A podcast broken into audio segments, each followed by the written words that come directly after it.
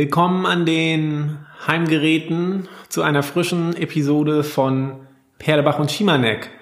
Heute erzählen wir euch, warum es Perlebach und Schimanek bald nicht für das 99 Cent Abo geben wird, sondern genau. Und wir haben noch ganz viele andere Themen heute in der Schublade. Ich will auch nicht zu viel verraten, aber es geht um Gärten, um Bauwagen, wie man, wie Robert dadurch äh, reich und erfolgreich werden könnte, meiner Meinung nach. Ja, und dann haben wir auch noch irgendwie die Verkehrswende auf dem Schirm. Vielleicht, vielleicht auch nicht. Und jetzt legen wir einfach mal los und wir gucken einfach mal, wo uns jetzt so der Wind hinwehen wird.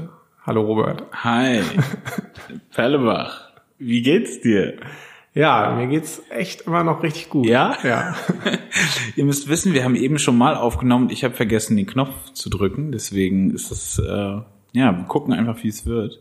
Das war ein richtig guter Podcast. Ja, Den hättet ihr echt hören ihr hättet ihn echt gerne gehört, glaube ich.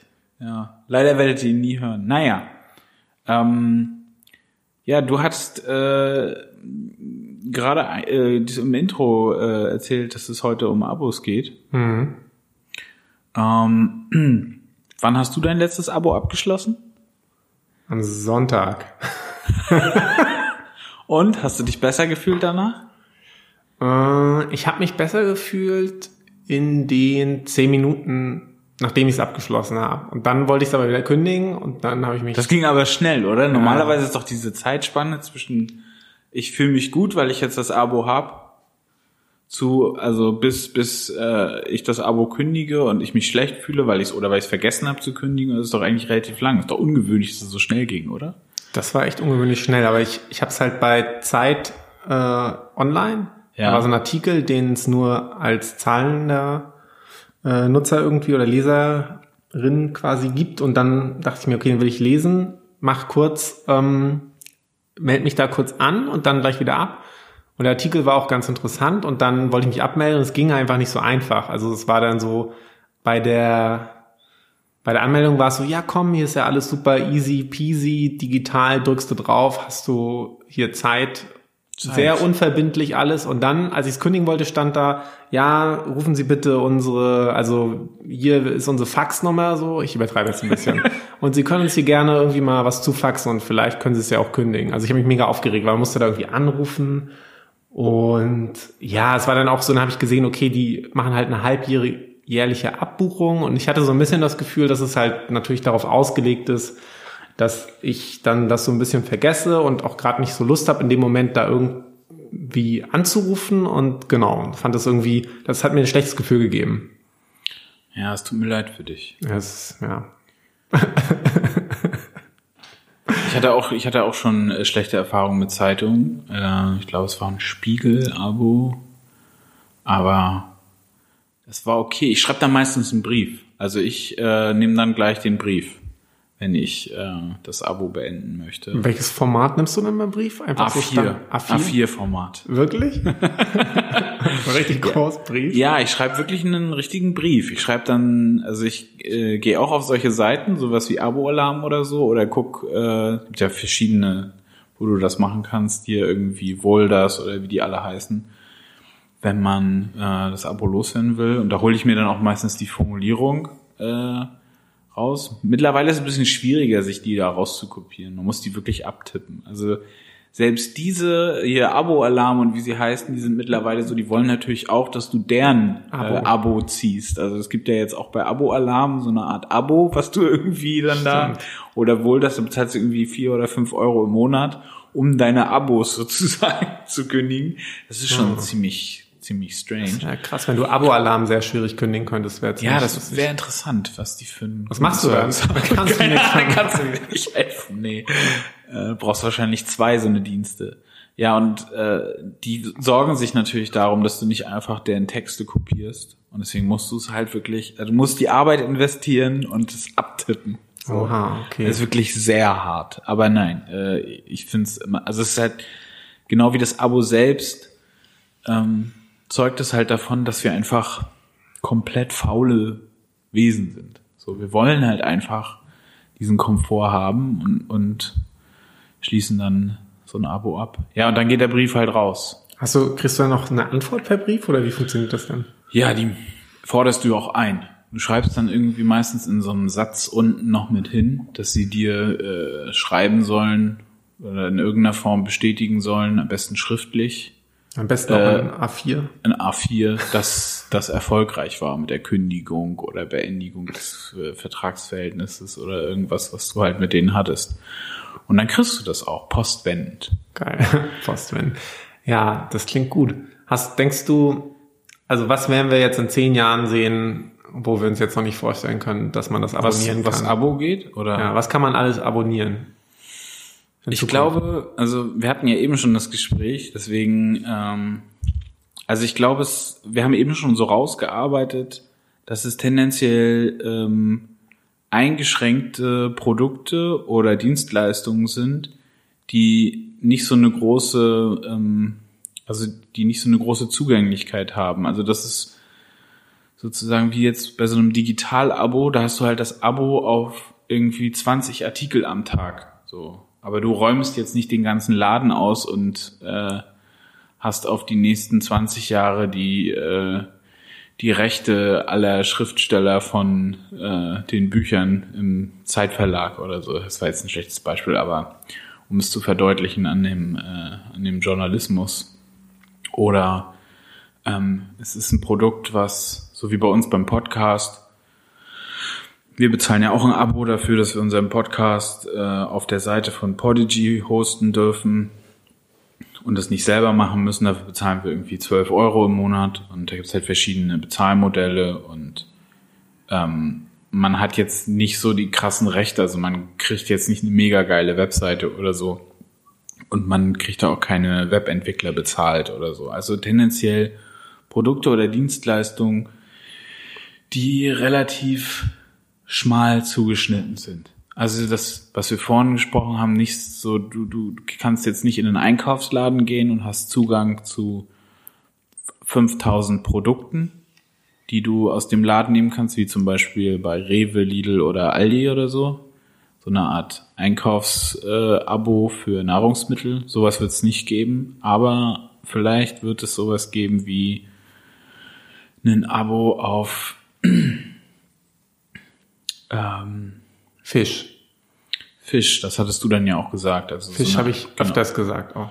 Ja, also, oder genau, also so eine Art, vielleicht ein Abo auf die Gemüseabteilung. Äh, du, es gibt schon Fisch-Abo? Also irgendwo? ja, garantiert. Irgendwo werden wir sowas finden, müssten wir mal gucken. Weinabo gibt's so online kannst du dir über irgendwelchen Weinshops kannst du dir garantiert ein Weinabo ziehen. Kriegst du dann jede Woche drei verschiedene Weine zugeschickt oder manche kriegen auch sieben, je nachdem wie viel wie viel Bock sie auf Wein haben. Ähm, keine Ahnung.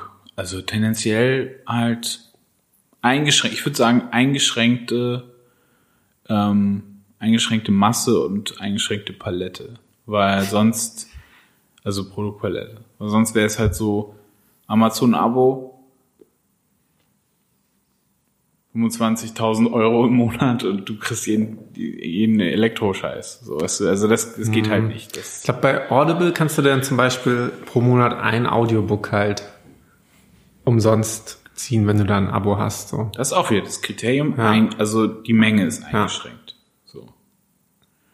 Ein Hering. Ein Hering, genau. Oder halt man, man sagt irgendwie in Kilo. Zum Beispiel Fisch in Kilo und dann irgendwie noch eine gewisse Qualitätsklasse oder Fettgehalte oder sowas.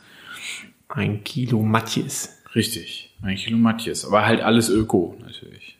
Vielleicht gibt's ja irgendwann, vielleicht so der Alekai vom Hamburger Fischmarkt. Vielleicht hat er bald ein Abo-Modell. Richtig. Wir haben zum Beispiel diese Gemüsekiste, die kommt auch einmal in der Woche. Die ist aber auch abbestellbar. Du kannst sie auch aussetzen, wenn du willst. Du musst sie nicht. Also die läuft halt immer weiter, aber wenn du sagst, ich will sie nicht, dann kommt sie nicht. Das wäre auch wieder, haben wir vorhin auch schon gesagt, aber beim, ich mache den Punkt trotzdem nochmal, beim Fisch auch wichtig, ne? Dass du es abbestellen kannst. Ja, weil niemand mag alten Fisch. Wenn der Fisch sich stapelt vor der Tür Ja. und es nach alten Gammelhering riecht, das gibt nur Ärger. Ja, also tendenziell ist es wirklich, ich kann jedem nur den Tipp geben, einfach nie, einen Brief schreiben. Das ist wirklich gut. Nehmt euch die Zeit. Es dauert nicht lang. Man muss es nur auf Papier einmal ausdrucken und unterschreiben. Man kann es auch mal handschriftlich machen, finde ich. Das weiß ich nicht, ob ich das noch kann. Hast du es mal probiert? Nee. Ich habe letztens irgendwas glaube, ich kann gekritzelt. nicht mehr schreiben. Ich weiß gar nicht, wie man schreiben kann. Ich mache ab und zu noch so Diagramme und so. Wenn manch mir irgendwas überlege, so ein Zusammenhang zwischen irgendwas oder ein Ablauf von irgendwas, dann male ich das so auf. Also so Skizzen machen, das kriege ich noch ein bisschen hin. Aber so schreiben, hast du mal irgendwas geschrieben? Nee. Bah. Vielleicht ist das auch eine Idee, so ein Abo sich zu besorgen, so Schreibpad-mäßig. Vielleicht gucke ich dann noch mal. Das wäre ja was. Vielleicht kann ich dann das wieder lernen.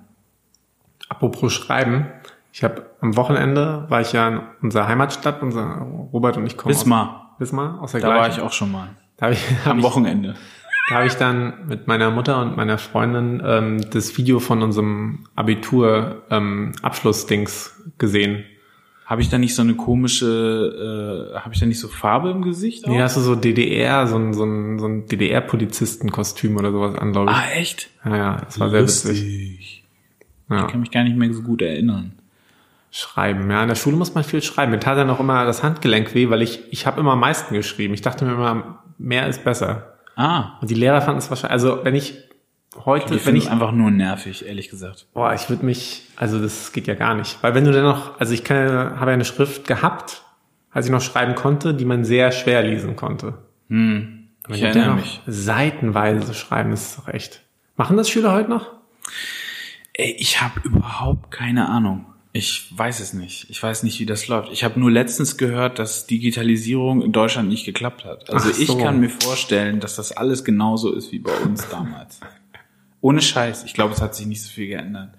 Letztens meinte einer, dass die Lehrer nicht mal eine eigene E-Mail-Adresse haben. Man kennt das ja, man geht in ein neues Unternehmen, man arbeitet an der Universität mit seinen studierenden Kollegen. Sobald man und Kolleginnen, man geht irgendwie in einen Verein. Und das erste, was man kriegt, ist eine E-Mail-Adresse. So hier Klaus at herthabsc.de. So, man ist da und man hat eine E-Mail. Und du glaubst es nicht, irgendwie 99,95 Prozent aller Lehrer kriegen keine E-Mail-Adresse, wenn sie irgendwo starten. Und auch wenn sie da schon vorher waren, kriegen die keine E-Mail-Adresse. Weißt du warum? Nee, das, ich glaube, die Frage kann dir keiner beantworten.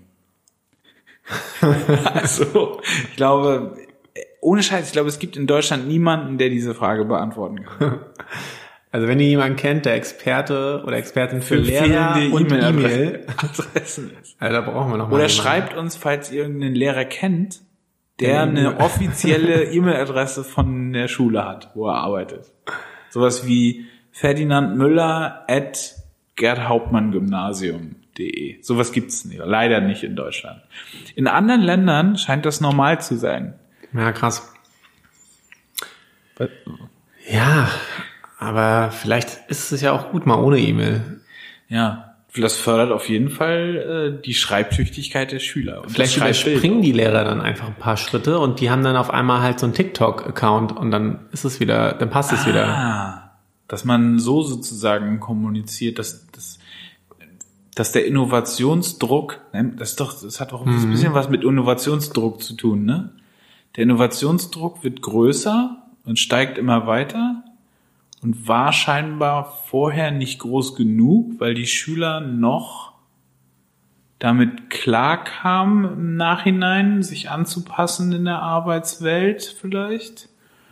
Und jetzt ist durch die Präsenz der Kinder mit dem TikTok in im Unterricht das ähm, Technologie-Gap so groß, dass der Lehrer gar keine andere Wahl hat, als mit seinem TikTok-Account, wo er am Wochenende irgendwie Ballermann auf äh, Mallorca filmt, jetzt einfach mit einsteigt. Das ist natürlich Vielleicht gibt's irgendwann, tanzt der Lehrer oder die Lehrerin halt irgendwann Geschichtsunterricht auf TikTok. ja richtig.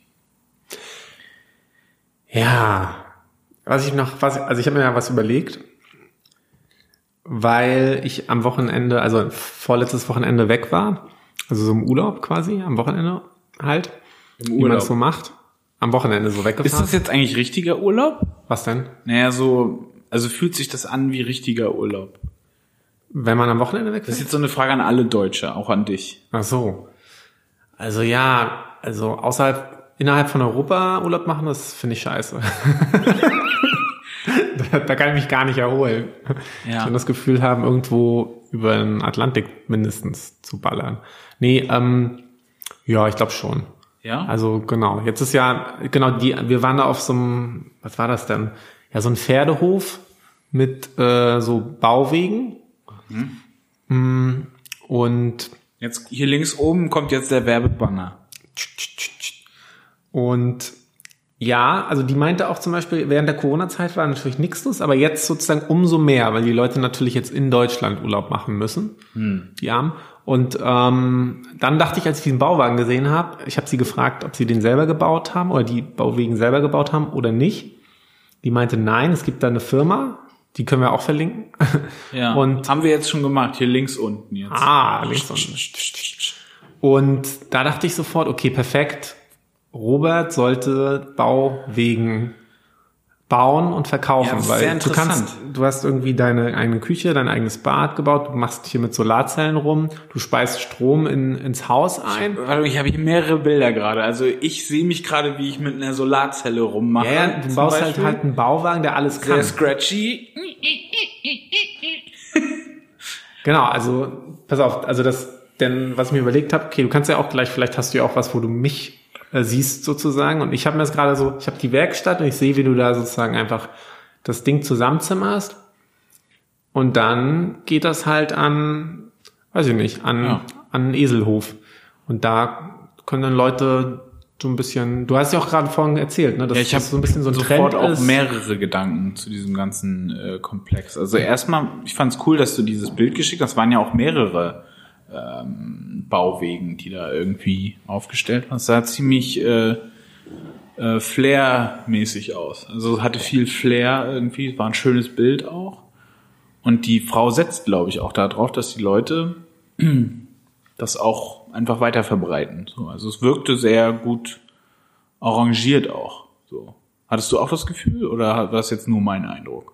Nee, es war sehr so idyllisch. Hatte Ja, auf jeden Fall genau. was von Idylle. War so, so eine Wiese und im Hintergrund laufen, also wir haben, ich hatte jetzt mit Pferden nichts per se am Hut, aber da liefen halt ein paar Pferde rum. Es gibt ja schon ein bisschen gef- das Mhm. Gefühl, du stehst jetzt nicht auf der Autobahn. Ja, genau, auch teilbar sozusagen. Also teilbar in dem Sinne, dass man Bock hat, die Bilder nochmal zu teilen. So schön, also es waren, es wirkte nicht irgendwie abgeranzt. So die Sachen, die da irgendwie, also die Farbe war neu und alles irgendwie frisch.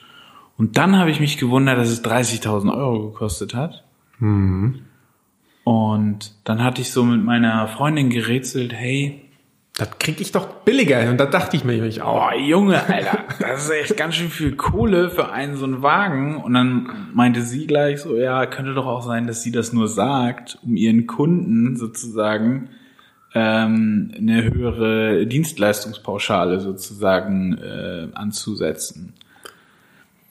Okay, es war auch, diese 30.000 waren noch für den Großen und bei den Großen war auch, den habe ich aber nicht von innen gesehen, so ein kleines Bad mit drin und so. ist halt die Frage, ne? Du hast einen hohen Airbnb-Preis und du kommst mit deinen Leuten ins Gespräch und dann ist das Thema irgendwann dieser Wagen. Und wenn der halt zu günstig ist, dann würde ich halt auch, wie fängst du an zu rechtfertigen, dass dein, äh, dass deine, deine Rent oder deine Pau- Mietpauschale, dass die halt relativ hoch ist. Vielleicht sagt man dann auch schnell mal, ja, der, der, der Wagen, der hat 30.000 gekostet und ähm, Vielleicht hat sie den auch von Ronny aus dem Nachbarsdorf äh, zusammenzimmern lassen und äh, das lief vielleicht auch unter der Hand und so. Aber kann natürlich sein. Also wenn ich den verkaufen würde, würde ich vielleicht auch so viel Geld nehmen. Ich habe ihn jetzt ja nicht von innen gesehen, also die Qualität des Ausbaus und so. Ähm, das kann natürlich schon ins Geld gehen. Ich habe auch gehört, dass Leute, ähm, also Freunde von, äh, ja, wir werden nicht zu weit ins Detail gehen. Also die haben auch, äh, die kalkulieren auch mit Grundstück und Tiny House ungefähr in derselben Größenordnung. Und das sind bei, also für beide Teile so 20.000, 25.000. Die machen aber auch viel selbst. Man unterschätzt das, glaube ich, wie viel Materialkosten du halt doch hast, wenn du als Privatperson Also ich hätte das auch nicht gedacht. Ich bin jetzt ja kein äh, Bauexperte, so wie du es vorgeschlagen hättest. Aber wenn du es einfach nur äh, selber als Endverbraucher kaufst, dann hast du ja einen höheren äh, Preis für das ganze Material. Und dadurch kommst du halt nachher beim Ausbau, wenn du dir dieses Grundgerüst gekauft hast, sowas wie ein Container. Also Grundprinzip ist, du holst dir irgendwie ein Grundstück irgendwo, wo man nicht bauen kann. Da ist kein Wasseranschluss meistens oder kein Elektroanschluss und du darfst da tendenziell irgendwie kein Haus drauf bauen. Aus verschiedenen Gründen, weil es irgendwie eine Ackerfläche ist oder war oder ein Campingplatz oder irgendwas anderes. Und das kostet natürlich Geld. Und dann musst du noch irgendwie da deinen Bauwagen da irgendwie besorgen. Irgendeine Plattform, irgendein Hänger oder irgendwie ein Container. Schiffscontainer sind auch sehr beliebt für sowas haben auch einen niedrigen Grundpreis. Aber dann fängst du halt an, nach, nach diesen 500 Euro oder 1000, die du bezahlt hast für deinen Container, das ganze Holz da reinzustellen und da irgendwie an die Wände zu kleben und äh, festzuschrauben. Und je nachdem, was du da nimmst, wenn du da nicht Fichte nimmst, dann ein richtig schönes Eichenholz oder irgendwie so ein Kram und das noch edel veredelst und oder Hartholz oder irgendwas aus Süduganda oder so, dann äh, wird das halt teurer. Und dann habe ich mir so vorgestellt, es kann natürlich sein, je nachdem, wie viel Arbeitsstunden du da reinsteckst, kann es schon in die 30.000 gehen. Und wenn du, wenn du das jetzt angenommen, wird dir jetzt so eine Werkstatt dahinstellen, sagen, hey, mach doch, hättest du auf sowas Lust oder denkst du so, ah. Ja. Es ist witzig, dass du das sagst, dass ich äh, guck und verfolge ja viel auch so Ausbau, äh, Leute auf Instagram und es ist manchmal schon so ein, also ich bin schon ein bisschen neidisch oder eifersüchtig auf diese Leute, die das, äh, die das machen, so ein bisschen, weil es gerade ein Trend ist. Und ich glaube, gerade kann man relativ einfach mit, ja, mit, mit, mit guten, mit einem guten äh, Schnitt an der Sache kann man, glaube ich, äh, mit trotzdem glücklichen Kunden irgendwie davon leben. Also es wirkt jedenfalls so, weil sehr viele von diesen Werkstätten irgendwie gerade aufploppen. Klar, irgendwie ist das eine lustige, ist das eine lustige Sache und ich kann mich da schon sehen, aber dafür brauchst du halt so ein paar Sachen. Du musstest halt schon eine Werkstatt haben, die, die irgendwie ebenerdig ist, wo halt auch mehr als ein Auto reinpasst, irgendwie so, also jetzt in Bezug auf Auto ausbauen, so. Ähm, also es gibt viele Leute, die wollen sich kein klassisches Wohnmobil kaufen, sondern eher einen Van und wollen dann trotzdem irgendwie die Möbel da drin haben. Es ist ein bisschen kontra, äh, kontra gedacht so in sich, weil an sich ist es auch wieder ein Wohnmobil. Es hat auch wieder irgendwie komische Möbel, die da reingebaut sind und es sieht halt nur von außen nicht so aus und das ist alles so ein bisschen hip. Also das Gefühl dabei ist so ein bisschen hip, aber trotzdem ist es im Endeffekt sehr ähnlich. Ähm, die Methoden, die da angewandt werden bei dem Möbelbau, sind auch ähnlich. Vielleicht ist es noch ein bisschen puristischer, aber ähm, ja, diesen Trend, den könnte man auf jeden Fall bedienen, aber dafür müsste man halt irgendwie raus nach Brandenburg, sich eine alte, abgegammelte Halle irgendwie besorgen und klar, das also ich glaube, das kann man machen. Und ich glaube, es ist gerade jetzt und auch für die nächsten Jahre wird es äh, anhaltend durch auch Corona befördert sicherlich äh, noch mehr ein Trend bleiben, den ähm, man machen könnte. Ich würde wahrscheinlich auch Spaß dabei haben, ja. Weil ich baue gerne Sachen aus und ähm, bin auch gerne mein eigener Chef. Ich mag das auch gerne, wenn ich äh, ähm, so machen kann, wie ich es möchte und in der Geschwindigkeit, in der ich es möchte. Schon. Ähm, ich glaube, ja. nach den ersten fünf Sachen, die du gebaut hast, also egal, ob es jetzt ein Wohnwagen, Tiny House oder sonst was ist, dann wäre es ja dein Instagram-Profil dann. Ja. Dann könntest du auch sofort, das ist nämlich auch so ein Trend, den gibt's ja jetzt auch nicht seit gestern, Coachings anbieten. Dann könnten mich die Leute für ein Wochenende zu dir nach Brandenburg und dann zeigst du denen, wie man das macht. Ja. Da wäre ich zum Beispiel ein Kandidat, weil kann gerade so mit zwei Augen zu äh, einen krummen Nagel irgendwie in die Wand hauen. Ja. Und ich wollte es zum Beispiel schon immer mal irgendwie lernen, einfach handwerklich äh, was zu tun, so irgendwie einen Stuhl zu bauen. Und dann würde ich vielleicht so einen, den Shimanek äh, Wochenend Crashkurs. Ja, das ist wieder, das ist wieder so ein Thema. Also das ist, das ist nichts für mich, glaube ich. Also Leuten was beizubringen, das ist, das ist für mich schwierig. Ich, äh, ich habe da sehr hohe äh, Erwartungen auch bei Sachen, die ich selber kann, komischerweise, und die andere nicht können, dass das schnell passiert mit der Umsetzung von den Sachen, die ich sage. Und dann, das ist, das ist, das ist schon im Haushalt hier, ist das schon schwierig. also das ist wirklich, also das, äh, das ist kein Job für mich. Das ist auch der Grund, warum ich nicht Lehrer sein könnte oder so. Also ich komme darauf nicht klar, wenn Leute äh, nicht auch so ein bisschen aus sich selbst heraus so irgendwie äh, sich sich auf irgendeine Aufgabe einstellen, ohne dass man jetzt viel erklären muss. So, das erwarte ich irgendwie. Und deswegen ist es für mich dann sehr frustrierend, wenn das Gegenüber nicht, ähm, ich sag dann immer mitdenkt. So, obwohl das überhaupt totaler Blödsinn ist. Es kann, man kann das ja nicht wissen, aber aus meiner, ich weiß nicht, ich bin irgendwie so groß geworden für mich ist das sehr, sehr schwer. Ich müsste dann selber erstmal einen Kurs belegen, um Leute irgendwie. ähm, ja, also von daher, das mit dem Ausbauen ja, oder generell vielleicht auch so Tiny House bauen, das würde wahrscheinlich noch ein bisschen mehr Investitionskapital äh, voraussetzen, um sowas überhaupt äh, auf die Beine zu stellen, genau wie bei dem anderen. Also für mich steht das jetzt, also es vielleicht so ein bisschen so ein Traum. Ich bin die letzten Wochen wirklich mehr, also es ist lustig, dass du das sagst, du bist mehrfach drüber nachgedacht, über diese Idee sozusagen, das so zu machen, auch mit einem Kumpel zusammen. Aber das äh, hat natürlich auch was mit Geld zu tun und auch mit Risiko. Ne? Es ist halt auch immer einfach ähm, zu sagen, man hat irgendwie das ist so ein Geschäftsmodell oder irgendwie eine Idee, die funktionieren könnte, aber das dann auch wirklich zu machen, ist ja auch was anderes, sagst du ja selber auch. Also eine Idee haben, haben viele. Dann das Machen, da geht's dann ja auch ans Eingemachte sozusagen. Und da muss man halt auch wirklich äh, jede Woche einen so einen Bulli halt fertig bauen. Oder bei so einem Tiny House ist es dann nicht jedes eine die Woche, aber vielleicht äh, alle zwei Monate sollte dann so ein Tiny House fertig sein, damit man halt auch genug Geld verdient an dem Haus. Ah, witzig, weil ich wollte dich gerade eben noch fragen, so genau, ob du so einen Traumjob oder irgendwie so einen Traumberuf hättest und das dann ging das schon so ein bisschen in die Richtung, vielleicht? Nö, also als Traumberuf würde ich das nicht bezeichnen, nee.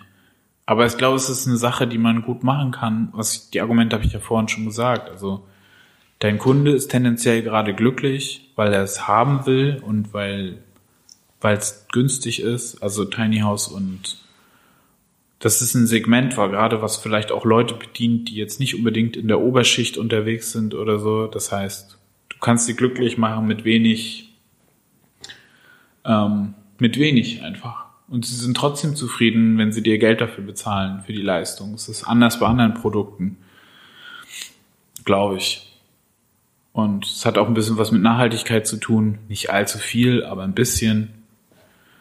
Es ist jetzt kein Flugzeug, was du baust oder so. Flugzeugbauer wäre interessanter. Also jetzt aus äh, phänomenologischer Sicht, sage ich mal. Weißt du, also das Gleiche zu machen äh, für Leute, Flugzeuge zu bauen zum Beispiel. Aber das ist halt eine andere Liga und da spielen andere Qualitätsansprüche eine Rolle und das kriegt man ja nicht alleine hin. Und ich glaube, das, was einen reizt oder was mich auch reizt, ist auch dieses alleine an der Sache zu arbeiten. Das ist natürlich für viele nicht so einfach, aber ich glaube, das kann cool sein. Äh, wenn man halt sein eigener Chef ist und seinen eigenen Kram macht. Aber wie gesagt, das ist nicht mein Traumjob. Es gibt noch tausend andere Sachen, die man machen kann. Äh, ich habe nur so ein bisschen drüber nachgedacht in den letzten Wochen. Und bei dir, ja, du hast ja vorhin gefragt, was ich bei dir mir vorstellen könnte. Ähm, das mag komisch klingen, aber manchmal habe ich das Gefühl, dass du ein guter Pastor wärst. Ja. ist mir jetzt nicht, äh, ist, ist mir jetzt auch nicht das erste Mal gekommen, aber ich habe das Gefühl, gut, dass ich gefragt habe, dass du, ähm, dass du, ähm, dass du auch so Ideen oder tendenziell ähm, Konstrukte auch, ähm, dass du die gut verinnerlichen kannst und die auch gut verkaufen kannst. So. Also ich glaube, dass also ein, ein, ein Pastor ist auch eine Form von Verkäufer, aber halt ein anderer Verkäufer als jemand, der ähm, einen, jemandem einen, einen Kleinwagen aufschwatzt. Bei dir ist man, hat man manchmal das Gefühl, man, ja, also wenn ich jetzt der Kunde bin, sozusagen, dass wenn ich jetzt weggehe, dass ich wirklich einen Fehler mache, wenn ich jetzt dieses Produkt nicht kaufe. So, weißt du, also du schaffst es durch deine Art und äh, wie du äh, das Produkt oder die Idee, in der du gerade arbeitest oder dem Projekt, in dem du arbeitest, schaffst du mir häufig, also eigentlich fast jedes Mal, wieder zu verkaufen. So, ohne dass ich ein schlechtes Gefühl dabei habe. Und das schafft jedem Pastor auch. Der kann jedem von seinen Leuten kann er das, das Problem oder das, was gerade passiert oder so, das kann er den Leuten irgendwie verkaufen und sie gehen mit einem guten Gefühl nach Hause. So. Hm. Das heißt, wenn ich Pastor werden würde, dann würdest du vielleicht religiös werden.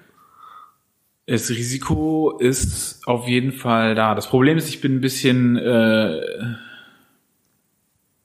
ich bin vielleicht ein bisschen äh, sehr äh, antireligiös. Nee, antireligiös will ich nicht sagen, aber Vielleicht, wenn ich durch die letzten Jahre sehr atheistisch geprägt und dadurch äh, ist, hat sich schon viel in meiner Sichtweise geändert. So, also ich glaube, der Einstieg würde mir schwer fallen. Aber du würdest ja am Anfang so einen richtig guten Log-Abo-Preis kriegen bei mir, weißt du? Ja, also, aber wenn du jetzt mit irgendeiner Technologie, Pseudo, ähm, was weiß ich, Sektenlogik ankommen würdest, ich glaube, bei dir wär's, würde es mir schwerer fallen, dem zu widerstehen, als bei einer anderen Hm. Person. Und wenn du das halt wirklich so richtig, also wie du halt so drauf bist, dann, wenn du mir das halt so erklärst, wie das ist und dass das halt auch positive Aspekte hat und dass das in der Hinsicht, dass man sich das auch erstmal angucken muss, wie das ist. So, und dann würde ich das irgendwann wahrscheinlich mir angucken und würde mir das erstmal reinziehen. So. Perfekt. Ja, da habe ich die letzten Woche auch drüber öfter nachgedacht, so genau wie du mit der Werkstatt, ob ich nicht vielleicht so Sektenanführer werden kann. nee, wahrscheinlich nicht, nee. Nee, das, äh, das äh, sollte jetzt kein Negativbeispiel sein. Also das kann man natürlich auch auf, äh, also das ist jetzt nur dieses klassische Berufsbild, ne? Also das kann natürlich auch was anderes sein. Also so Leute wie Joe Rogan oder keine Ahnung, äh, Sam Harris hieß er. Das sind für mich auch solche Leute. Das sind, also das heißt jetzt nicht unbedingt, dass er einen, einen böses, ein evil Product oder so verkauft, aber er verkauft ja auch eine Form von äh, Konzept oder Idee irgendwo. Und ich glaube, dass äh, du das halt auch äh, kannst. Ob das jetzt in der Vergangenheit äh, Bitcoin oder äh, ja oder was weiß ich äh, Refugees oder sowas weiß ich. Das sind auch alles so Konzepte und Ideen, die man auch erstmal ja Wie viele Refugees und Bitcoins hast du noch? ich habe äh, ne, neuerdings eine Refugees for Welcome äh, nee wie heißt das Refugees for Welcome äh, Fahne Ah, okay. Unser Merch, Merch funktioniert. ja Okay, perfekt. Was haben wir denn noch so auf der, auf der Schippe? ähm, Bist du noch mal, ja, ich guck, ich guck auch noch mal, wir gucken jetzt einfach noch mal rein. ja, du hast ja auch ein, äh, ein Auto was Ah ja, stimmt. Du hattest letztes Mal erzählt, dass deine, dass die Nachbarsfrau, die Oma da reingekachelt ist. Oh, ach ja. Also, Also der, der, sie meint, du meinst irgendwie, du willst sie jetzt verklagen, damit sie übelst arm ist und äh, keine keine Enkelkinder mehr äh, ins Studium bringen kann, oder? Das war doch die Idee. Okay, ja. Ähm, genau, also mein Bus, also es war bis jetzt sozusagen, ich habe so einen Campervan, der ist halt schon über 30 Jahre Ja. alt und den habe ich jetzt auch schon eine Weile und der hat jetzt sozusagen, den vermiete ich halt im Sommer, damit sich das so selber trägt und dann kam halt Corona, dann lag das erstmal flach, dann musste der zur Werkstatt und dann habe ich den Tiptop, also soweit das ähm, repariert werden musste, machen lassen. Dann stand er einen Tag vor der Werkstatt, quasi repariert, und dann ist da eine, eine Oma reingefahren. Jetzt halt quasi fast Totalschaden. Also weil die in die Seite gefahren ist, genau. Und das war noch, als wir mal äh, geskypt haben und du dann noch so gewitzelt hast und die Oma hat das, das, das, das, das und ich Ja, meinte, ja, die arme alte Frau, die tat mir auch echt äh, ziemlich leid. Aber gut, also Das ist die, der die- Stand vom letzten Mal im Genau, die- Podcast. Genau, und jetzt ist sozusagen, habe ich gelernt, okay, also ich habe halt das Glück, dass ich jemanden kenne, der sich da anwaltstechnisch im Kfz-Bereich auskennt. So, und jetzt macht man als erstes, äh, holt man sich jetzt sozusagen dann so einen Sachverständigen, der macht dann so ein Gutachten. Das gibt man dann dem Anwalt und der klabüsert das mit der Versicherung aus und am Ende ist man steinreich. Und, was hast du gemacht?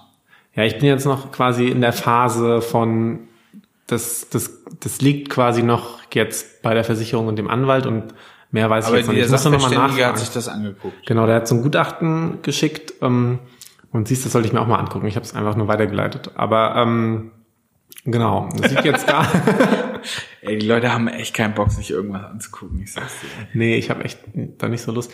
Naja, das war, also ich glaube, das Lustigste an der ganzen Geschichte war, dass also der Bus stand die ganze Zeit brach, obwohl ich ihn vermiet, gerne vermietet hätte. Dann haben wir endlich repariert und einen Tag später fährt halt jemand rein. Jetzt ist er wieder kaputt. Also ja, ich glaube, dieses Jahr kann ich, was das angeht, abschreiben. Aber du, du warst ja erfolgreicher bei deinem Bus. Ja, aber ne? du meintest doch, dass es wieder, dass es wieder kaputt gegangen ist. Nee, nee, nee, also wir sind Ach jetzt, so. wir sind, nee, nee, nee, ach so.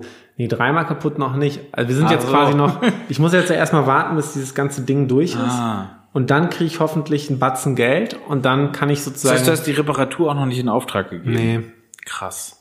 ja. Ich könnte es auch gerade gar nicht bezahlen. So, ich muss jetzt erstmal warten, bis, bis, bis die Versicherung da irgendwas macht. Aber gut, dass wir drüber reden, weil ich musste auch mal wieder nachhaken. Ein Kumpel hat es jetzt gerade machen lassen bei seinem Bulli und der hat echt einen günstigen Schnitt gekriegt. Also der hat seine, der muss die ganze linke Seite austauschen, alles voll äh, verrostet und der ist jetzt bei 1800 Euro für die ganze Seite Blechschaden. Vielleicht gebe ich dir mal den Kontakt einfach und dann fragst du mal den, wie viel das denn bei ihm kostet. Ich weiß ja nicht, was dein, was, was deiner jetzt äh, sich da vorgenommen hat als, an, an Preisen. Der hat ihm irgendwie 1400 veranschlagt und es sieht bisher sehr gut aus. Die haben wirklich die Bleche gut verarbeitet, da gut reingearbeitet. Ich habe die Bilder gesehen, sehr, sehr fachmännisch äh, gemacht. Läuft angeblich auch äh, unter der Hand irgendwie. Also wirklich äh, gute, gute fachmännische Arbeit. Perfekt, ja, klingt gut. Genau sowas brauche ich. Ja. Ähm, das habe ich mir gerade jetzt gefragt, ne, weil das ist immer so ähm, bei so bestimmten Services, wo man selber einfach keine Ahnung hat. Und ich habe jetzt wirklich, also ich kann den Bus, den ich habe, fahren. Ja. Genau. Weil Und du einen dann- Führerschein hast. Hast du, oder? Ich oder hab nee, kannst du ihn fahren, weil du ihn hab- einfach fahren nee, kannst? ich habe wirklich, also die Berechtigung und die Fähigkeit. ah, beides. Beides. Klasse. Dann hört es aber quasi auf. Und es ist ja wirklich dann so, ich vertraue sozusagen der Werkstatt, bei der ich gerade bin, aber du hast völlig recht. Also ich weiß sozusagen jetzt auch nicht dann, wenn die mir sagen, das und das muss jetzt gemacht werden, dann bin ich so ein bisschen ohnmächtig natürlich, Ja. das zu ähm, selbst zu überprüfen. Und das finde ich ganz interessant, weil ich habe das, also ich habe das selber zum Beispiel, so Klassiker sind halt so dann vielleicht Anwalt, Arzt und Werkstatt. wo du so bestimmte Sachen hast, wo du, außer du machst dich halt wirklich schlau, das kostet dann aber natürlich auch Zeit und Aufwand. Richtig, richtig. Also besonders bei der Werkstatt, da musst du natürlich mit deinem Bus irgendwie zu verschiedenen Werkstätten gehen.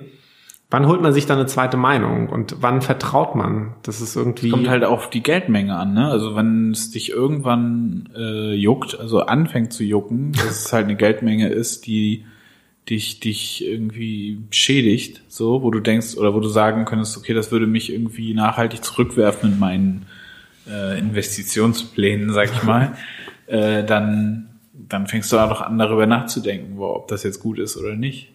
Ja, aber schon so ein Vertrauensverhältnis, ne? Wenn der Arzt, also genauso wie die Werkstatt sagt, ja, also Herr Perlebach, also der Bus, da müssen wir ganz viel machen. So, da müssen wir mal dies austauschen und das austauschen. Und beim Arzt ist ja auch. ist aber, dass der, dass die Kasse das meiste. Ja gut, aber wenn du privat versichert bist, dann ist er ja auch so, Ja, ja, also, richtig. so, Sie sollten auf jeden Fall, Sie, Sie waren ja diesen Monat noch gar nicht im MRT drin, Herr Schimanek.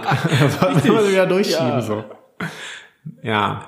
Naja, Aber ja, ich bin da sehr unbedarft. Ich, ich habe irgendwie mir angewöhnt, äh, so ein bisschen tollpatschig äh, auf mein eigenes, äh, auf meine eigenen äh, Selbsthandwerksfähigkeiten irgendwie zurückzugreifen. Das kann natürlich auch voll in die Hose gehen, so. aber du hast sie, das ist auch schon mal ein Vorteil. Ja, weiß ich nicht, ob ich sie habe, aber jetzt zum Beispiel gerade am an unserem äh, Bulli, also wir haben jetzt auch gerade TÜV äh, gehabt und ähm, mir war irgendwie schon klar, okay, irgendwas musst du bestimmt machen, so.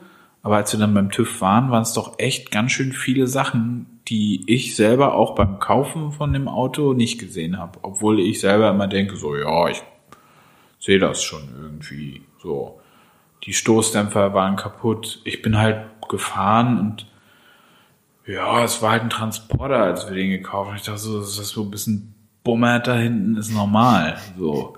Hat nicht geölt und ja, beim TÜV waren die halt durch. Jetzt, die waren wahrscheinlich schon durch, als sie ihn gekauft haben. Und ähm, die musste ich tauschen. Hast du Das- selber getauscht? Die habe ich mit meinem Bruder zusammen getauscht. Okay. Ging relativ schnell. Wirklich nur eine halbe Stunde oder so pro Stoßdämpfer äh, gebraucht. Und das andere waren die Bremsleitungen. Also es sind noch viel mehr Sachen gewesen, aber halt so Kleinigkeiten. Aber das andere große waren die Bremsleitungen. Da war ich dann auch so, ja, die müssen halt getauscht werden, so. Ich habe da überhaupt nicht drüber nachgedacht, da jetzt zur Werkstatt zu fahren, weil ich schon weiß, Bremsleitung pro Bremsleitung musst du super viele Sachen machen, die ganzen Verkleidungen abbauen und äh, diesen Tank absenken, dann die alte Leitung raus, neue Leitung rein, alles irgendwie versiegeln und dann wieder zurückbauen und so. Das kostet, weiß nicht, 800, 900 Euro, 1000, wenn du, wenn du schlecht, schlechten Tag hast bei einer äh, Werkstatt. Und da denke ich gar nicht drüber nach. Das mache ich dann selber. Und dann fängst du halt an und dann hast du den Salat. So, und das ist jedes Mal so, wenn ich äh, irgendwie Sachen repariere, dass das dann halt auch manchmal ewig dauert. Und dann hängt irgendwo eine Mutter fest oder irgendwas ist festgebackt. Und jetzt war das wieder so, dass das mit den Bremsschläuchen, das hat dann doch schon, ich habe irgendwie mit fünf Stunden oder so gerechnet. Oder sechs, ich war so wieder super optimistisch, aber nachher waren es bestimmt zwölf. Krass. Aber das finde ich echt cool, weil bei mir wäre es genau umgekehrt. Ich würde niemals auf die Idee kommen, das selber zu machen. Ich würde sofort zur Werkstatt. Weil ich mir das gar nicht zutrauen würde. Ich hätte es zu viel Schiss, wenn du vor allen Dingen von Bremsleitung sagst, dann hätte ich zu viel Schiss, dass ich da irgendwas falsch mache und dann geht's halt nicht mehr so. Ja, richtig.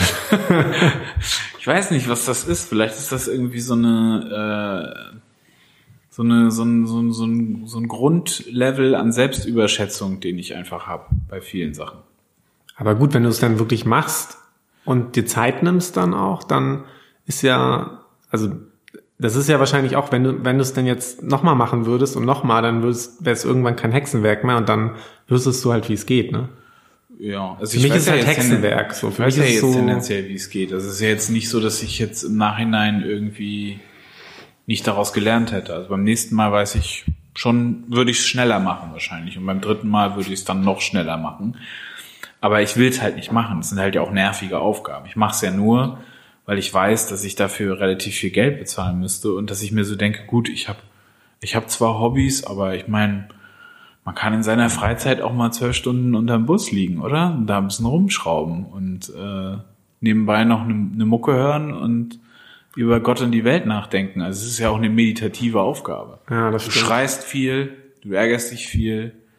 Das ist sehr emotional. Du freust dich, wenn, wenn Sachen fertig sind. Irgendwann ist es poliert und glatt. Du hast irgendwie dann, der Rost ist weg, danach ist es wieder wie neu. So, das sind alles so Phasen, die sind da drin und es ist einfach auch, ja, es ist halt Handarbeit. Es ist wichtig, Handarbeit zu machen. Stell dir mal vor, du müsstest immer nur am Computer sitzen und guckst immer auf den Bildschirm und du hast nicht mehr diese kleinen Erfolgserlebnisse. Das ist ja auch der Grund, warum man eigentlich viel kochen sollte. Ich koche ja nicht mehr ganz so viel, aber eigentlich ist es eine gute Sache, weil du halt immer siehst, okay, hier Zucchini geschnitten, Alter. Ich habe 12, 20 Zucchini im Kühlschrank. Die wollen alle geschnitten werden. Das ist nämlich jetzt Zucchini-Zeit. Ja, das ist echt spannend. Wir sind da, was das, weil bei mir ist so ein bisschen so dieser Wunsch da, handwerklich was zu machen, weil genau das, was du beschrieben hast, dieses Gefühl, dann selbst was so zu machen und Selbstwirksamkeit. Diese, äh, diese ähm, Reise sozusagen, die man dann durch, durchlebt. Ich dir, okay, das ist ein bisschen peinlich auch, aber ich habe halt vor der, also nicht letztes Wochenende, sondern davor, wollte ich halt mit meiner Freundin eine Fahrradtour machen. Und äh, das Hinterrad war aber platt Ja, vom Fahrrad. Platten. Ein, Pla ein Platter, sagt man, ne? Ja. Platten, hatte ich einen Platten. Und dann dachte ich, ja gut, dann fixe ich halt den Platten. Ist ja, Sicher, ist ja ein Fahrrad. Problem. Genau, ist ja, ist ja einfach. Schafft man ja. Das kann man ja machen, ne? Und dann habe ich das nachts irgendwie abgebaut. Warum auch immer. Ähm, und es nächsten Tag losgehen sollte. ja, genau, ich wollte dann einfach schon mal was machen und Ja, was machen ist gut. Hab's dann abgebaut, hab's hochgebracht, hab's dann einen Tag stehen lassen. Dann habe ich es irgendwie den Tag da drauf gefixt. Soweit war es gut. Und dann habe ich es halt an dem Tag, wo die Fahrradtour losgehen wollte, da, kurz davor halt versucht zusammenzubauen. Und dann wusste ich halt nicht mehr genau, wie es geht, weil ich habe zu viel, ich habe zu viel abgeschraubt. Ich habe sozusagen auch das, also ich habe, ich habe, habe ich dann mit dem Fahrradladen auf den, zu dem ich dann sozusagen in pa leichter Panik zurückgegriffen. Wie so ein Sack Flöhe bist du denn dahin? Ja, ja, wie ein Sack Flöhe, so. Ich musste gerade daran denken, als du das mit dem Auto erzählt hast, das ist so, so genau das Gegenteil. Ich war, also ich wollte es selber machen, ich habe auch einen Teil selbst geschafft. Dann bin ich, ich habe dann, ich hatte noch zwei Stunden Zeit. Wahrscheinlich hätte ich es auch hingekriegt, aber ich habe dann Panik bekommen, weil ich dachte, fuck, ich dieses verschissene Hinterrad nicht mehr schaffe, rechtzeitig ranzubauen. Dann passiert Und was. irgendwie, ja, dann habe ich was halt kein, passiert dann? dann wäre ich halt mit meinem Fahrrad nicht mehr losgekommen. Okay, pass auf, der Kontext ist noch, wir haben so ein Überraschungswochenende gemacht. Das heißt, sie hat mich überrascht. Ah. Ich wusste nur, ich muss mit meinem Fahrrad dann und dann da und da sein. Ah, okay. Und ohne Fahrrad wäre das nicht gegangen. So. Und dann war ich natürlich so, ich will, dass es, fick, dass es klappt. Und dann habe ich mir es nicht selber zugetraut, das mehr in zwei Stunden hinzukriegen, weil ich wusste nicht mehr genau, mir hat Dein Stresslevel war zu hoch. ja, oder? genau. Und dann, ein Glück haben wir bei uns unten einen richtig geilen Fahrradladen. Der hat mir dann auch gesagt, dass irgendeine Schraube gefehlt hat. Die habe ich da wahrscheinlich nachts irgendwie vertüdelt. Und der hat das dann gemacht und dann war ich sehr glücklich. Ja, das ist halt wichtig. Beim Auseinanderbauen muss man echt alles aufheben. Genau. Ich habe mich so geärgert, dass ich das nicht besser dokumentiert habe, weil ich wusste dann einfach nicht mehr, wie ich Ja, das ist es so eine vor. Grundregel, dass Ja. man irgendwie versucht, ähm, Orte, also ich versuche das mittlerweile, früher habe ich auch versucht, das durch Fotografien zu dokumentieren, aber ich habe gemerkt, dass ich das dann tendenziell doch nicht benutze. Mm, Es reicht auch, wenn man die Orte, wo man die ganzen Schrauben hinlegt, irgendwie äh, halbwegs äh, sich überlegt.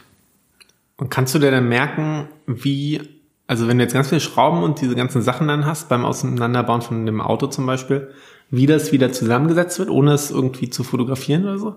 Es gibt lustigerweise, das, das, ich weiß nicht, ob das viele Leute gar nicht wissen, aber ich, es gibt dafür ein Wort, es gibt so ein äh, Prinzip bei Produkten. Das heißt, glaube ich, japanische, äh, okay, das ist jetzt ein ausgedachtes Wort, aber es hat was mit Japan zu tun. Japan Click oder Japan Fit oder so. Ich weiß nicht mehr. Müsst, ich werde es verlinken. Das ist das Prinzip, dass man Sachen nur in einer Richtung zusammenbauen kann.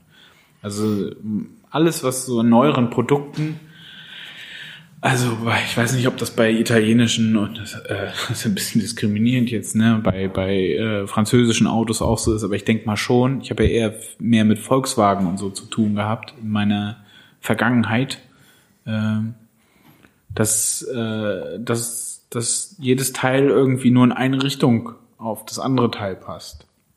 Es gibt immer nur irgendwie eine Einbaurichtung. So. Und beim Auto werden auch tendenziell viele gleiche Schrauben verwendet, damit du nicht. Also es gibt nicht so viele unterschiedliche Teile einfach. Die, die, das ist auch gut für den Hersteller des Autos, um die Produktion günstiger zu gestalten. Und beim Auseinanderbauen und Zusammenbauen fällt es einfach, weil es tendenziell nur eine Richtung gibt, um das Teil zusammenzubauen. Und so ist es bei Fahrrädern eigentlich auch. Also so viele Möglichkeiten, das zusammenzubauen, gibt's ja eigentlich gar nicht. Deswegen habe ich da wenig Bammel vor. Wenn ich irgendwas auseinandergebaut habe, dann gibt's eigentlich nur eine Möglichkeit, um das alles wieder richtig zusammenzubauen. Ja, das ist gut. Ich glaube, ich hätte da größere Selbstzweifel. Also ich glaube, ich würde es vielleicht auch probieren, wenn ich wüsste, danach guckt noch mal jemand drüber, der ein Experte ist. sonst hätte ich immer so das Gefühl, ja, ich würde mir nicht selbst das so zutrauen, dass ich dann denke, wenn ich jetzt wieder mit dem Auto über die Autobahn baller, habe ich vielleicht doch irgendwas nicht ganz festgeschraubt und das fliegt mir jetzt auch auseinander. So. Ja gut, aber ich meine, das Auto warnt dich ja auch. Also wenn jetzt die Bremsleitung nicht dicht wäre oder so, dann würde der Bremskraftregler ja ein Problem haben und dann würde er das an die Elektronik melden und dann würde eine, eine Warnleuchte aufblinken. Oder wenn du den Tank falsch zusammenbaust, dann spinnt die Tankanzeige halt so. Also du hast ja immer Indikatoren, die dir zeigen würden bei den heutigen Autos, dass irgendwas nicht stimmt, was du gemacht hast. So. Die Autos sind ja so äh, vollgepumpt mit Sensoren. Und kann doch nicht passieren, dass du aus Versehen einen Sensor mit ausbaust oder den beschädigst oder so? Dann würde er ja auch eine Fehlermeldung anzeigen. okay, ja. Also es ist schon, es ist schon ein sehr, sehr, sehr ausgefeiltes, sind schon sehr ausgefeilte Systeme. Klar, also ich war auch erstaunt. Die Bremsleitung war dran, es war alles wieder dicht und ich bin losgefahren und das Auto hat gebremst. So. Geil. Der TÜV-Prüfer hat sich's angeguckt und dann alles gut und dann hat er mir den Stempel gegeben und jetzt kann ich wieder zwei Jahre lang Diesel in den Himmel blasen, bis äh, die Seele von Greta Thunberg mich äh, verteufelt. Das ist gut, das ist schon fast ein Schlusswort, aber vielleicht lassen wir es nicht ganz so stehen. Ähm, nee, so, so meine ich das ja nicht. Äh, ist, ja. Kompensation ist natürlich wichtig. Ich versuche das halt irgendwie mit deinen Zucchini vielleicht. Ja, das und vielleicht auch nicht ganz so viel wegfahren, ne? Ich bin ja jetzt auch, äh, ich war jetzt an der Ostsee. Ich war auch in Wismar am Wochenende. Ich habe den Sturm hier in Berlin leider verpasst. Soll ja sehr viel umgefallen sein. Glücklicherweise meine ganzen Pflanzen hier auf dem Balkon sind alle stehen geblieben. Wir haben ja letztes Mal schon ein bisschen über mein Prepper Heaven hier gesprochen. Ich bin fleißig am Ernten. Ich muss hier immer irgendwie hinterher essen. Wir haben eben gerade Bohnen verspeist. Lecker Brechbohnen. Die waren echt sehr lecker. Ja, und ich Ja. war, ich fand, genau, Zucchini die gab's Kürbisse, also ich habe sie beim ersten Mal gar nicht gesehen, aber die stechen einem ins Auge. Sind drei, Ja, ich habe hier an dem äh. Geländer von der äh, von dem einen Balkon, da ist äh, alles vollgerankt mit Kürbis äh, Kürbisblattwerk und da stechen halt diese vier riesen Kürbisse mittlerweile hervor. Mal sehen, wie groß die wirklich werden. Ich bin gespannt. Einen haben wir schon verloren, sag ich mal, der ist äh, runtergefallen. Ähm, aber nur in den inneren Bereich des Balkons. Und der reift jetzt noch ein bisschen nach, aber ich kann dir den gleich nochmal zeigen. Er sieht richtig kürbismäßig aus. Wir könnten jetzt schon Halloween feiern. krass. Ja. Hast du eine Lieblingspflanze auf deinem Balkon?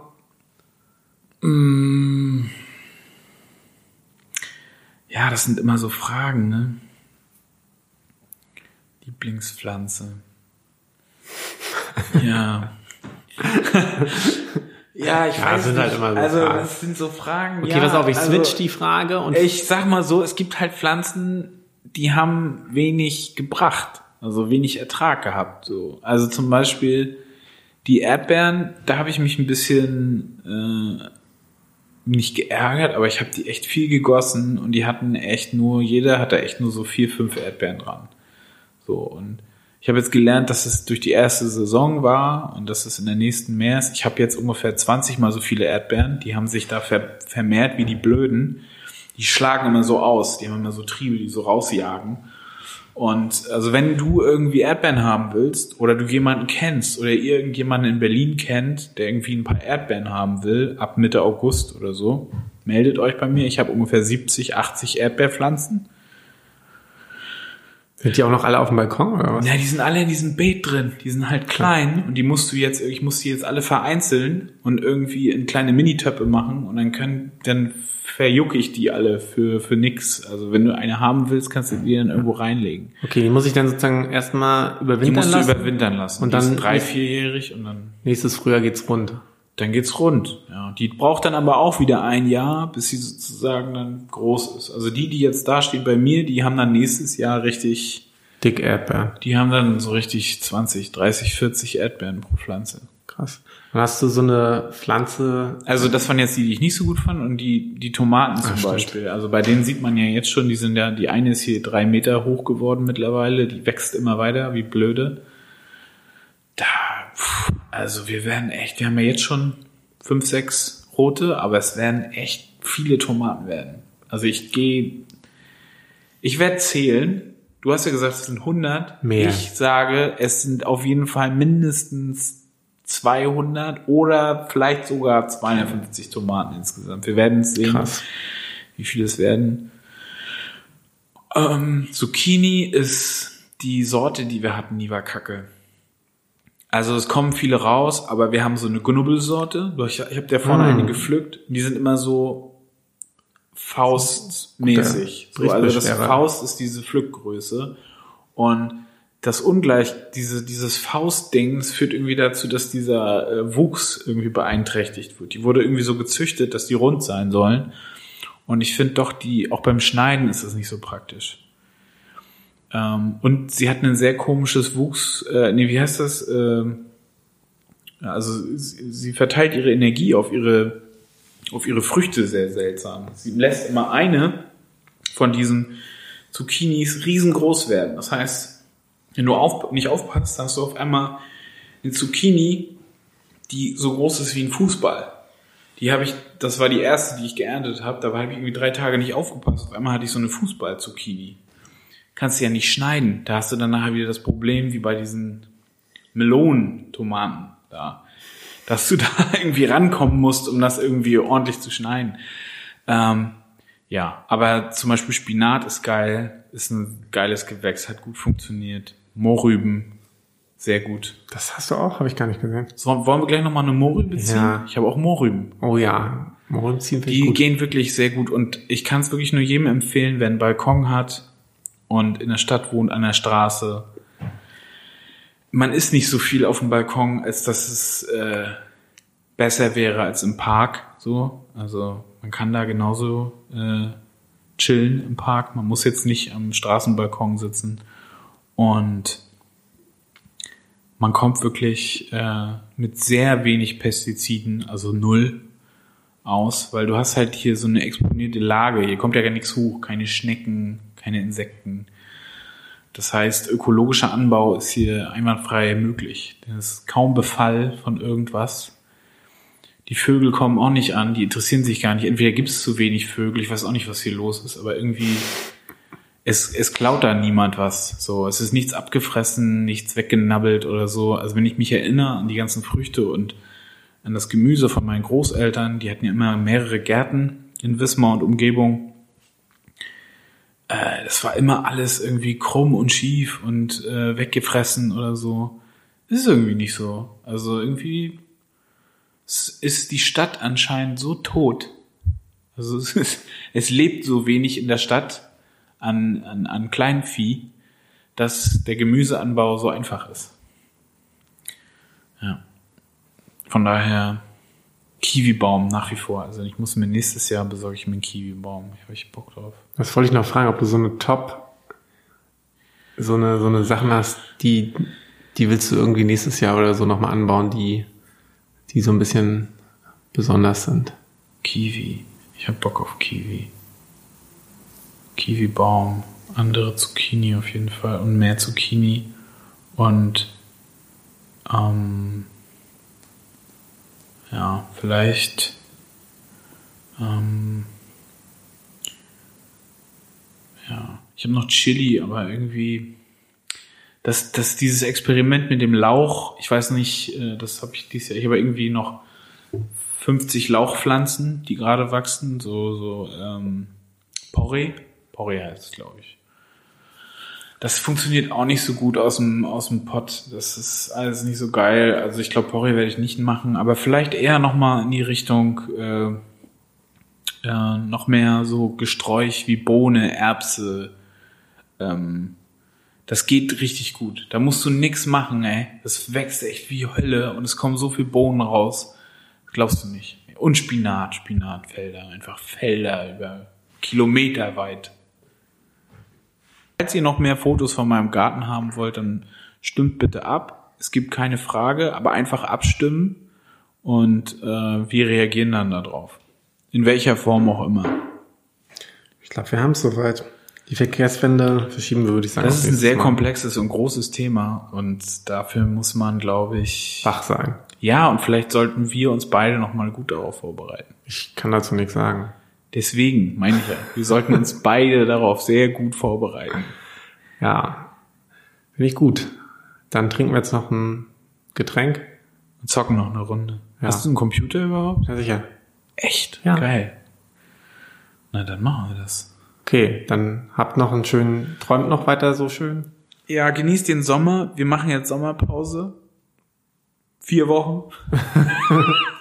Ja, jetzt einen Monat Sommerpause und ja, wenn ihr uns Geld geben wollt, Dann sendet es uns einfach. Ja. Am besten per Post.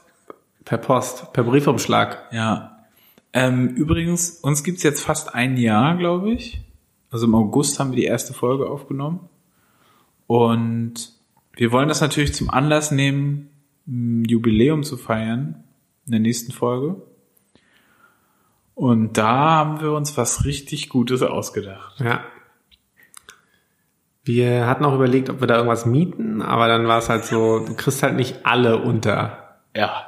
Und dann ist es wieder, wir wollen natürlich auch, ihr wisst ja, dass wir ein sehr inklusiver Podcast sind und Ja. das ging nicht. Deswegen Ist auch genau. schwer, schwer wegen des, äh, des Hygienekonzepts. Ist halt ja. alles.